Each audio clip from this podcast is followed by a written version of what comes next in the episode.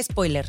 ¿Te acuerdas de la última escena de Barbie donde llega el ginecólogo toda entusiasmada? Es porque nunca he ido al ginecólogo, porque es todo menos una experiencia agradable. ¿O sí? Puede llegar a ser menos incómoda. De eso te voy a platicar el día de hoy. Pero antes de que arranque con todo, Ana, ya sabes qué hacer. Tienes una tarea clarísima. Suscríbete a este canal de YouTube, pícale a la campanita y disfruta este episodio. Esto, es Sensibles y Chingonas. Cuando estaba haciendo la lista de estos temas, ¿no? De estos podcasts breves e individuales de mi persona, dije, tengo que hablar de lo horrible que es ir al ginecólogo. No mames. Seguramente ha de ser el, el equivalente al proctólogo. Híjole, el proctólogo también a estar crazy. ¿Qué hacen? Les...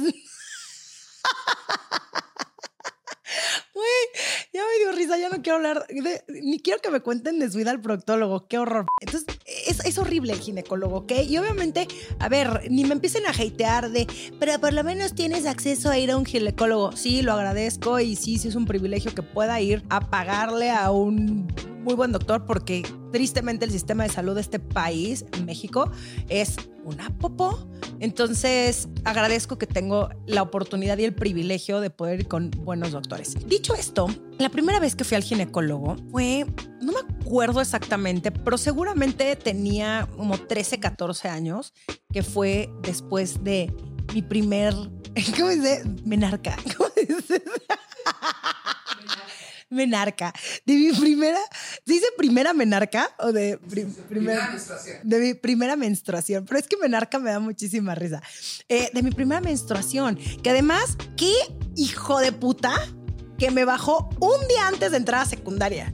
Bendito sea que me bajó en la comodidad de mi hogar, en el excusado. Creo que fue como de nervios. Fue como una, una bienvenida a ya eres señorita. Ya te bajó, perfecto. Un día antes de entrar a secundaria, ya de por sí yo estaba súper nerviosa de, ver a mi, a mi novio. Es que esa es otra historia. Algún día se los voy a platicar, pero yo ya tenía, yo cuando entré a secundaria ya tenía un novio en prepa. Eh, entonces yo estaba como ansiosa de que, ay, ¿qué va a pasar? Y el recreo y todo. Más, ahora ¿qué voy a hacer con esta toalla sanitaria? Y digo, afortunadamente mi mamá y mis amigas ya me han explicado todo, pero no es, nunca es padre, ¿ok? Nunca es padre. Bueno, el punto es que me llevó mi mamá al ginecólogo, que fue este señor que me trajo a este mundo, literalmente, ¿no? Era el ginecólogo de mi mamá un señor, pues que yo creo que ya estaba ruco, la neta. O sea, obviamente a los 13 todo el mundo se te hace ruco, el de 20 se te hace súper ruco, eh, hoy se te hace deli, pero en, aquel entonces, pues se te hace muy ruco todo el mundo que es más grande que tú. Y ese señor, pues yo creo que ya tenía sus añitos y, fue, fue raro, la verdad, muy raro. El pasa al baño y ponte una bata. Y además yo no sabía cómo ponerme la bata porque la tienes que poner como abierta de frente, ¿no? ¿Sí? Mal? Sí, no, te la tienes que poner como, es como una bata que tiene una parte como abierta. Es como, como un chalequito, digamos, la bata, y entonces pues, te la abres para que te, para que toque las boobs y para que toque aquí arriba las, como las mamas y pues no sé, para que te toquete. Obviamente no creepy, o sea, pero sí te toquetea un señor, es raro, la verdad. Y, y, fui con ese señor durante mucho tiempo. Digo, a ver, no me acuerdo que en mi adolescencia y en mi pubertad fuera recurrentemente al ginecólogo, porque al final pues no tenía relaciones sexuales en aquel entonces hasta que perdí la virginidad a mis 19 años. Le dije a mi mamá, por supuesto que le dije a mi mamá que había perdido mi virginidad. Además se puso a llorar. Pero se puso a llorar de la emoción. ¿eh? Esto es real. Se puso a llorar. gracias por contarme y por tenerme confianza. Entonces me dijo, ok, te tienes que cuidar porque obviamente no quieres que tu hija de 19 años se embarace. Entonces me lleva al ginecólogo y otra vez este señor preguntándome como, solamente lo has hecho con él y, y cuándo fue y como, ¿qué madre le importa, señor? Eso, deme un anticonceptivo y ya. Fíjate que me mandó unos parches. Unos parches que no sigue, seguirán existiendo. Yo creo que sí, ¿no? Bueno, me mandó unos parches anticonceptivos. Después me fui a Nueva York y entonces iba y venía, y pues ya cada que venía a México, iba con este mismo señor. Y el punto es que ya, me cagó. O sea, como que mi hermana empezó a ir con otra ginecóloga, después fui con ella. Tampoco hubo este clic con ella, porque además también primera sesión y ¿cuántas parejas sexuales has tenido?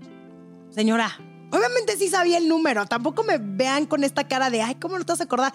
Pero ¿qué más te da?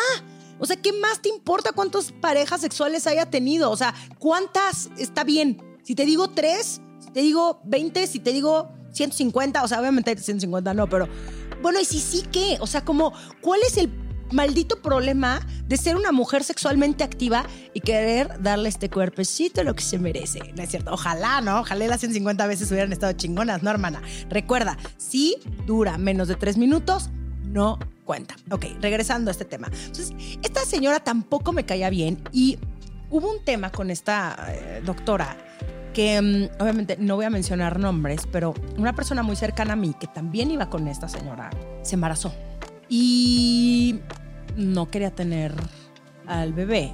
Y esta señora le echó un sermón de yo no puedo hacer esto, ve, piensa en las consecuencias y demasiado moralina. Entonces, eso es lo que no necesitas en una doctora. Al contrario, necesitas a alguien que te dé confianza, que con la que puedas hablar de absolutamente todo, que no te esté juzgando, que no te esté regañando y que más bien te dé una maldita solución a tu problema. bueno, corte A mi amiga Piti Cedillo, que tiene esta, este centro hermoso que se llama Centro Luperca, que además ayuda a un montón de mujeres en su etapa gestante y al, en la etapa de la lactancia, dije, oye, recomiéndame una ginecóloga, una ginecóloga que me caiga bien, que esté joven, o sea, ya estoy harta de tanto tiempo de estos señores. Y me recomendó a la doctora Mariana Robles, que es lo máximo que además desde que llegué a su oficina, porque además no, estaba en un consultorio porque era COVID, ella tenía antes su consultorio en un, en un hospital, se, se mudó como unas oficinas, lo cual, en un espacio así tipo como, como mi oficina, ¿no? Lo cual se me hizo muy diferente, pero me gustó, como que me gustó la vibra, la energía, me senté, me preguntó, hola Romina, ¿en qué te puedo ayudar? Eh, ¿Tienes pareja? O sea, en ningún momento ella asumió que yo era heterosexual, lo, que, lo cual se me hizo poca madre, digo, soy heterosexual, pero ¿qué si no hubiera sido heterosexual? Como que ¿por qué tienes que asumir que todas las mujeres pues, les gusta el hombre? No, ¿ok?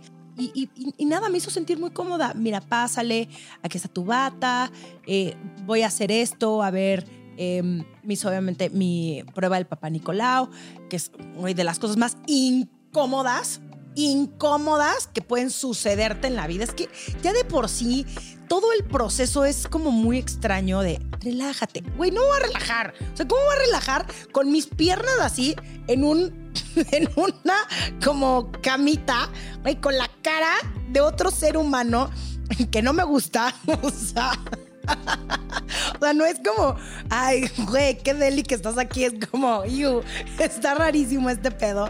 Entonces, lo que menos quieres es que, que es incómodo, ¿no? Y esa persona necesita explicarte qué está sucediendo. Entonces, bueno, Mariana me hizo un ultrasonido, me dijo cosas maravillosas como qué bonito cervix tienes, lo cual dije, ok, si lo estás diciendo, si lo crees tú, también lo creo yo. Y, me cayó increíble. Y fue un tema de eh, con que te estás cuidando.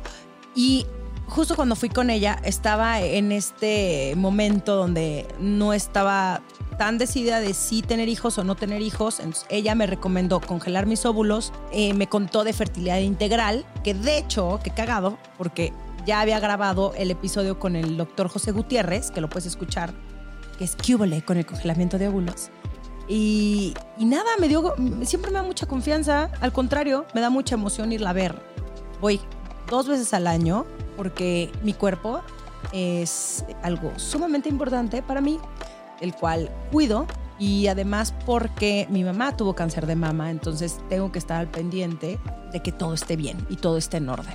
Entonces, la, la razón por la que decidí hacer este episodio es porque no, no tienes que sufrir cada que vas al ginecólogo. A ver, no estoy diciendo que va a ser más cómodo, pero por lo menos que no sea una experiencia donde estés sentada enfrente de un doctor y te dé pánico hacerle preguntas o donde mm, tengas estas dudas tal vez de puta, qué anticonceptivo es el mejor para mí. O sea, que tengas esta comunicación con esa persona. Y porque al final, y digo, y esto yo, porque yo no voy a tener hijos, pero si piensas tener hijos, es todavía mucho más importante que tengas esta relación pues sí de confianza, o sea, que te vibre. Bueno, no, va a ser tu mejor amiga, tu ginecóloga o tu ginecólogo, o sea, digo, sí, sí, pues chido tu coto, bien por ti, pero que por lo menos te dé paz y, y que confíes en lo que te está diciendo y que tengas un cierto tipo de química con esa persona. O sea, por lo menos yo ya no estoy dispuesta, por más chingón que sea el doctor, por más... A ver, doctores chingones, afortunadamente hay un montón. Y bueno, obviamente doctoras, ¿no? Doctoras chingones hay un montón. Quiero ir con la que me cae bien, con la que me escucha, con la que no me juzga, con la que le puedo decir la verdad, con la que... Sí, porque yo fui esa persona que obviamente no le decía la verdad en su totalidad a mi doctora por miedo a que me fuera a regañar o me fuera a juzgar. Entonces, no, por favor no lo hagas.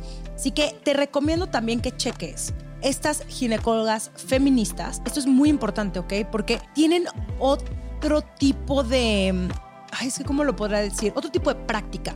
Por ejemplo, lo que me gusta de Mariana, eh, de, la doctora Mariana Robles, es que habla mucho de violencia obstétrica, eh, te explica absolutamente. Además, es mujer, entonces sabe perfectamente bien cómo es el cuerpo. O sea, también esto se me hace cabrón. ¿Cómo, cómo ginecólogo hombre te puede decir algo de los cólicos cuando nunca ha sentido uno? Esa es mi, esa es mi opinión, y obviamente hay ginecólogos buenísimos, pero sí creo que ir con una mujer, más allá del tema de, de que es mujer, ¿no? Eh, porque ya había ido con otra mujer y pues no era lo mismo. El, el que tenga esta mentalidad, el que puedas, si el día de mañana te embarazas y no quieres tenerlo, no sentirte peor de lo que ya te sientes por la decisión que vas a tomar, ¿sabes? No necesitas esa gente que encima te hagas sentir, sí, popó por tu decisión. Y ahora, ¿cómo encuentras a una buena o a un buen ginecólogo? Yo sí soy de la idea de preguntarle a tus amigas. Oigan, ¿qué onda? Recomiéndenme a una buena ginecóloga, a un buen ginecólogo y ve, ve a tu primera valoración, ve a tu primera cita, ahora sí que como tu primera cita, ¿no? Ver si te late, si no te late, si te sientes en confianza. Y esto sí es importantísimo. Por favor, acuérdense que la detección a tiempo salva vidas, ¿ok? Entonces, no, márquenlo en su calendario. O sea, yo a mí esto me ayuda muchísimo. Voy a mi, a mi cita en el ginecólogo y lo pongo seis meses después, ya en mi calendario, para saber que me toca, que tengo que empezar a hacer la cita. Tu salud es lo más importante, porque si no tienes salud, no tienes absolutamente nada. Así que cuida tu cuerpo y, y deberían de prohibirle a estos ginecólogos andar preguntando cosas que no, ¿verdad? ¿Cuál es la diferencia? O sea, ¿cómo vas a saber? Si eres ginecólogo, ¿qué vas a saber si me cogía tres o me cogía diez? Que alguien me explique. Sí, tú que me estás escuchando. por si no lo sabías. Tengo un club de lectura donde leemos mujeres que nos inspiran, nos cuestionan y nos invitan a ver el mundo con otros ojos. Búscanos en Instagram como arroba el book club de Romina para conocer el libro del mes y también para echar el cotorreo en Telegram. Te invito a que aprendamos las unas de las otras a través de historias. Esto fue Sensibles y Chingonas. Síguenos en Instagram y Facebook como Sensibles y Chingonas. Y no olvides suscribirte a nuestro newsletter en sensiblesychingonas.com, diagonal newsletter.